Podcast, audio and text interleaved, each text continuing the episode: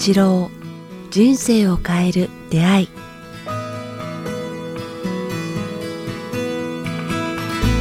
こんにちは早川洋平です北川八郎人生を変える出会い北川先生今日もよろしくお願いしますよろしくお願いします。さあ、えー今回も、えー前回に引き続き、えーリモートで収録させていただいています。ちょっとね、音質の方若干ズレがあると思いますが、えーご容赦いただければと思います。はいさあ、今日はですね、えーリスナーの方から質問をいただいています。えー幼子のなんでにどう答えるか。まあ、読みますね。えーうん上の子がなんでどうしてと何でも気になり聞いてくる年頃です。うんうん、外に出ると、どうしてあの人はマスクをつけてないのとか、大家さんだけ特別にベランダが広いのはどうしてと、規則やルールを無視する大人が多いのはなぜなのか。また、お金の面で生活が違うのは何でかなど、細かいことをその当人の前で大声で言ってしまいます。えー子供には、まず、口や災いのもとということわざのシーンを伝えたいのが本音ですが、えーいろんな考え方の人がいるんだよ。みんな価値観違うんだよ。お金の使い方ってみんな違うんだよ。ということを5、6歳の子供にどんな風に伝えたらよいでしょうかということです。これたくさん思ってる親御さん多いんじゃないですかね。あああの、私の知ってる、あの知ってるですね、友人のお子さんも、今もう30年、くつ40近くなってるんですけども、え小さい時は質問魔でしたね。あれこれ、あれこれ、もうずーっと質問してくるから、どんな子に育つんだろうと思ってた、思ってたんですけども、はい。結局平凡な、あの、今、サラリーマンで、え部長さんされてて、まあ、それはそれでいいと思うんですよね。うん。うん早川さんとかはどうなんですか？どんな風に言ってるんですか？いやーでもまさに、うちも6歳の子供がいるんですごくわかるんですけど、なんか、個人的な感情でいくとやっぱり、あ、もうそのまま頭の中で思ったこと言わないでよって思うんですけど、でもその一方でやっぱりね、素直なんで、その素直さというか、なんかあんまり抑え込まないで、そうですね。あんまり抑え込みすぎると、その、それこそ年を重ねるにつれて、ああんまり自分を出すとか、なんかそういう感性とかが鈍りそうなんで、なのですいません、答えは言えないんですけど、ちょっとこう、悩みながらも、まあ、あの、あんまり抑え込みすぎないようにとは思ってます。ただ感情があるんで、たまに僕も、いやいや、それその人の目の前で大声で言う言うなよとは、やっぱ言っちゃうときありますね。僕が思うのは、こう、あの、あんまり諌めるよりも、あの、よ、予期点っていうかね、はい。予期点っていうか、あ、そっち、同じことで、あの、あの人はこうだからダメなんだよとか、うんなんかね、お金もね、ち生活と違うのは、稼ぐ人と稼ぐ、稼がない人がいるんだよとか、うん。そういう言い方をしない方がいいと思うんですね。うん。あ捉え方っていうかね、親が、あの人が頑張ったんだよとかね、うん。とても優しい人だからたくさん人が集まったんだよとか、はい。大家さんだけ特別広いのは、やっぱり大家さんが人が人望があるからで、あなたもあんななの、人望、ね、人から、人望っていうか、人から好かれるとね、大きな家に持つんだよとか、なんか、あの、そういう、こう、向上心を育てたり、良きことをすると良きことをやってくるんだよとか、えーいうようなことをを伝えた方がうんいいのではないかな。あ、そう、いつもそういう捉え方を教えた方がいいのではないかな。ダメを教える、日本人はダメを教えることが多いんですね。こうな、なしてはなさ、なしてはならぬことをこう、教えるっていうのは日本の伝統だったんですけれどではいけないか、もしくはせねばならないみたいな。そうですね。あの、まさかの、あの、若松城の、ね、福島の話でもそうなんそうなんですけど、はい。なさ、なしてはならないことをいつも、あの、子供たちに教えるっていうのが、日本の習いだったんですけど、もう少し時代が変わって、僕はこう、こうすするとすごく良くなる、楽しいし、人々が幸せになるっていうような、あーことに、こう、な、なしたら良いことを、したら良いことを教えたら、うん。方が、なんかいいと思うよね、あの、思いますね。私はその生き方をずっとみんなに伝えてるんですけどね。うん。してはいけないことよりも、すると喜びが増すよとか、うん。すると幸福感が増すよとか、すると多くの人々の尊敬を得られるから、それを楽しみなさいとかいうようなことを、こう、あの、プラスの、同じことでもね、うん。プラスのことを教えていくようにしてば、すればいいなと思いますね。うん例えば、廊下を走るなというよりも、ゆっくり楽しみ、楽しみながら歩きなさい。あ、落ち着いてしゃ喋りなさい。同じことなんですけど、そうですね。うん。だけどそのなんか伝え方か。人生をゆっくり楽しくで、人の役に立って責任ある生き方をすれば、お前は、あきっと生まれた意味があるよ、みたいな感じの言葉をこう、伝えてあげるといいんですよね。うん。急ぐなっていうよりも、ゆっくり楽しんでいけっていうかね、うん。慌てるなとかよりも、あきちんとやってれば、落ち着いてやっていけっていうかね、なんか、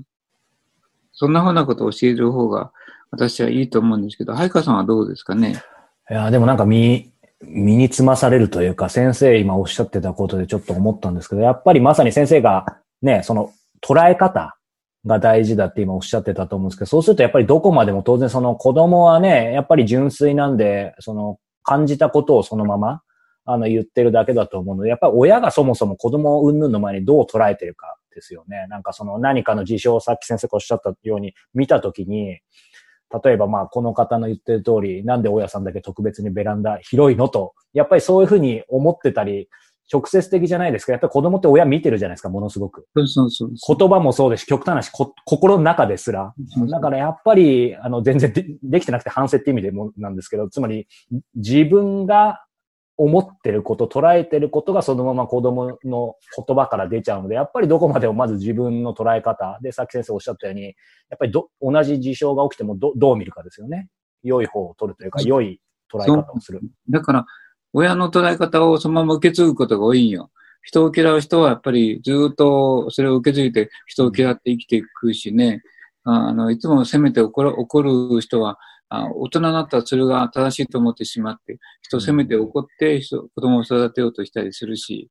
なんか、あの、いつも恐れながら生きてることを言う母親のもとで育つと、自分が大人になった時も同じことをこう、恐れながら生きて、えーね、あの、人のことをマイナス、差別、欠点ばっかりを見てしまって苦しむとかいうような、なってしまうので、まあ、できたら、親が、あの、おおらかで、人々が楽しく生きているのが、あこの世の中の、なんか、あの、い大きな価値なんだよっていうことを、そういう見方をして、そういう、それに基づいた言葉を吐いた方がいいんではないかな。うん。おさんは広くして芝生がいっぱいあっていいね。あなあなたも大人になったら、ああいう芝生を持ってたくさんの人に開放すると、開放したり、人を集めるといいよとか、うんなんか、そっちの方を教えてあげた方がいいと思うんですけどね。うんそうですね。なんかそういう意味で、その、この方がね、あの、書いてくださってる、まず、口は災いのもとということわざのシーンを伝えたいのが本音ですって あるんですけど、その口は災いのもとっていうことわざ自体は、まあまあ、善も悪もないと思うんですけど、先生はどう捉えますか？だから、まあ、そのことを教えること自体が、こう、口は話題のもととかいう考え方自体がやっぱ、まずいと思うああ。もうその観念ですよね。うちはなんか、あ人、人々の、あの、あなたの尊敬のもとで、うん 賞賛の的とか、喜びのもと、ま、もと、もとっていう言葉を教えて、同じことだと思うんですね。あ話題のもとと裏返して言えば、あそれは喜びのもとであるから、うんあの、じゃあそのために、人を褒めるためにあるんだよとかいう、のほ捉え方を教えた方がいいと思いますね。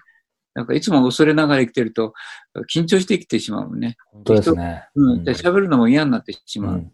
で口数も少なくなってしまう。何か言われたら叩かれるんではないかな。うんいつも恐れてしまうけども、うんあのーまあ、さんまさん見ててもわかるように、人に喜びを与えてたら尊敬するもんね。うん。まあ、おっしゃる通りにね、この番組の先生もそうですけど、やっぱりど、どう使、使うってあえて言いますけど、い使うかですよね。その口を、言葉を。その前にね、そう、その、基本をどこに置くかってことない。その、話題のもとに置くのか、それとも、あの、生き方を喜びのもとに、うん。まあ、そそしたら、その言葉が出てくるんよね。だけど、生活の基盤、最初に、なで生きていくっていうことを、まあ、仲良く生きていくっていうことを目指すのが、あ私の生き方とか捉え方で、その、それに基づいて子供の前で接していくといいんじゃないかな。そしたら、あそういうこう自然に楽しく生きていける、まあそれがいいっていう言葉が出てくるのではないかなと思うけれども、うん責めないっていうか。そうですね。逆に、そういう感じでね、あの、育っていくと、また何か将来楽しみですね、なんか。どんな感じに育そういう人が一番やもんね、受け入れて。うん。おおらかな人って不思議と、まあ、あの、いろんな面で生活に困らないんだよね。ああ、結局でもそういうね、どっちが先かじゃないですか、ありますよね。うん。